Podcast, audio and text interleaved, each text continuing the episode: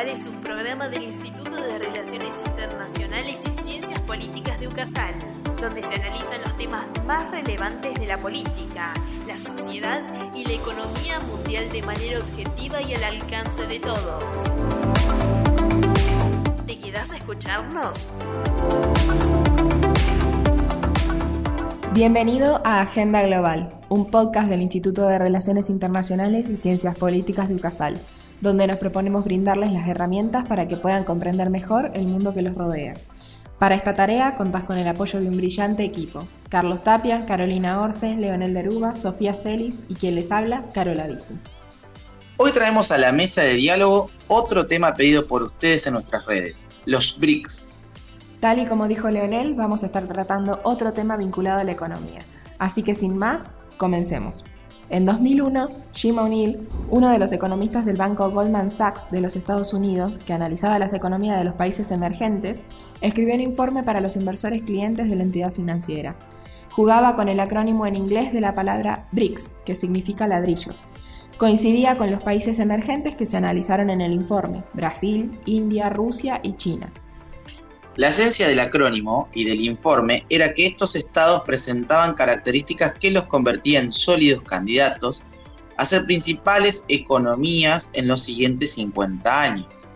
Lo que no sospechaba Jim era que su juego de palabras lanzado a un selecto grupo de inversores iba a terminar siendo el nombre adoptado por un conjunto de economías que, más de 15 años después de aquel escrito, fueron reconocidos mundialmente como el bloque de países que podía competir en poderío con los Estados Unidos, Europa Occidental y el resto de los miembros de la OSD. Esta contextualización que hace Leonel es importante porque recién en el 2006, aprovechando la reunión anual de la Asamblea General de la ONU, los cuatro países comenzaron a conversar sobre la posibilidad de integrar un frente común donde tratarán de coordinar posturas unificadas frente a asuntos de interés nacional e internacional. Para completar, deberíamos tener en cuenta cómo se constituía el incipiente bloque. El grupo se veía más vinculado por cuestiones defensivas que por interés propio. Ninguno de los cuatro formaba parte del poderoso grupo de la OCDE y alimentaban una idea de que organismos multinacionales como la ONU, el FMI o el Banco Mundial terminarían siendo manipulados por la OCDE, en desmedro de los intereses de los demás países. La intención del BRIC fue crear posturas que hicieran presión ante las decisiones consideradas injustas.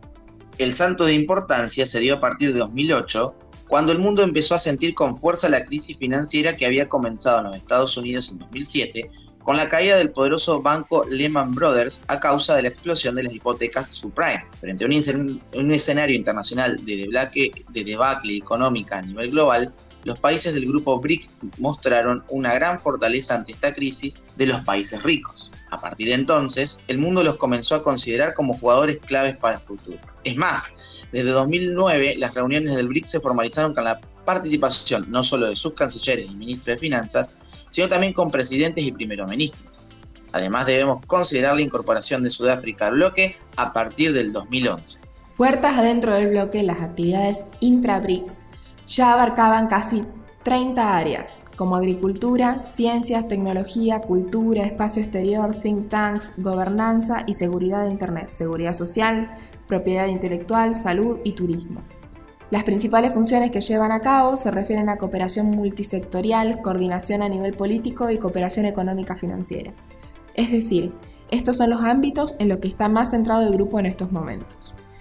Una de las áreas más prometedoras es la cooperación económica financiera con el acuerdo para establecer el nuevo Banco de Desarrollo que financie proyectos de infraestructura y de crecimiento sostenible en los mercados emergentes. Entre los proyectos que tienen entre manos estaría la puesta en marcha de un mecanismo de reserva de monedas extranjeras. Sin embargo, debemos hablar en particular de los últimos años. Efectivamente, este grupo se ha mostrado como un bastión de la multipolaridad en un inicio y posteriormente como una fuerte unidad de balance al poder estadounidense y sus alianzas. Por lo general se lo suele comparar en nuestros días con el famoso grupo del G7. Por otra parte, estos países concentran el 40% de la población mundial, el 20% del Producto Interior Bruto. Esto nos muestra que son una confluencia de las mejores economías. Salvando el caso específico de Rusia con la guerra de Ucrania, China, India, Sudáfrica y Brasil son países que han representado en los últimos 10 años un crecimiento exponencial muy importante que en el último tiempo ha puesto en alerta a Estados Unidos. Observando el acercamiento de muchos de sus aliados y por otro lado el acercamiento de muchos otros países que poseen un discurso anti-estadounidense o que se encuentran más alineados a lo que serían las relaciones con China, por citar un ejemplo. Varios de estos han dado giros diplomáticos en búsqueda del BRICS, tratando de arribar a mejores términos de intercambio como lo fueron los casos de Irán y últimamente de Arabia Saudita. Buscan ya sea en un ámbito monetario cómo sería escapar del patrón dólar y poder realizar intercambios en las monedas propias de estos países como el yuan, el rublo, y así generar una apertura y un escape de la dependencia de la divisa estadounidense en vista de las constantes crisis que está afrontando en los últimos años. A todo esto es necesario preguntarse cuál es la proyección, o mejor dicho, las intenciones de Argentina frente al bloque. Si bien en el gobierno de Alberto Fernández no hubo una marcada dirección hacia Estados Unidos, Argentina busca escapar de sus intensos problemas económicos y de reservas, buscando un acercamiento con el Banco de los BRICS para avanzar en la posibilidad de activar un mecanismo financiero que fortalezca las reservas del Banco Central Argentino, aumente las, exportaciones y multiplique las inversiones de nuestro país. Complemento lo que dice Leo con un dato que me parece bastante interesante para compartir. Este nuevo Banco de Desarrollo, una entidad crediticia que de hecho controla China, es la institución con la cual este grupo pretende competir en términos geopolíticos con el Fondo Monetario Internacional y el Banco Mundial. Lo cierto es que Argentina no integra los BRICS y tampoco es socia del nuevo Banco de Desarrollo. Esto debido a varias debilidades estructurales, financieras y económicas que posee el país por lo que su ingreso al mismo está al menos por ahora detenido hasta que se analice específicamente la situación particular de nuestro país y cómo revertirla. Por otro lado, el nuevo Banco de Desarrollo no puede prestarle a Argentina ningún tipo de monto, dado que no es un país miembro, como lo establece el artículo 7 de la institución. Por tanto, hasta no poder gestionar efectivamente ese ingreso, Argentina estará lejos de la órbita BRICS y ligada a la suerte de los mercados. Para ir cerrando todo lo que comentamos, podríamos decir que al día de hoy los BRICS son por el momento aquello que puede hacer frente a la hegemonía occidental. Si bien últimamente su curso se ha frenado en parte por la guerra de Ucrania, en la cual Rusia es principal partícipe, su enfoque no se ha detenido, ganando adeptos al grupo, buscando integrar nuevos miembros y generando nuevas redes de comercio e interacciones entre países que llegan a ser esa fuerza que lleve a la multipolaridad y una apertura lejos de la órbita estadounidense. Así llegamos al final de nuestro programa de hoy, buscando como siempre traerte temas de interés sobre la realidad internacional.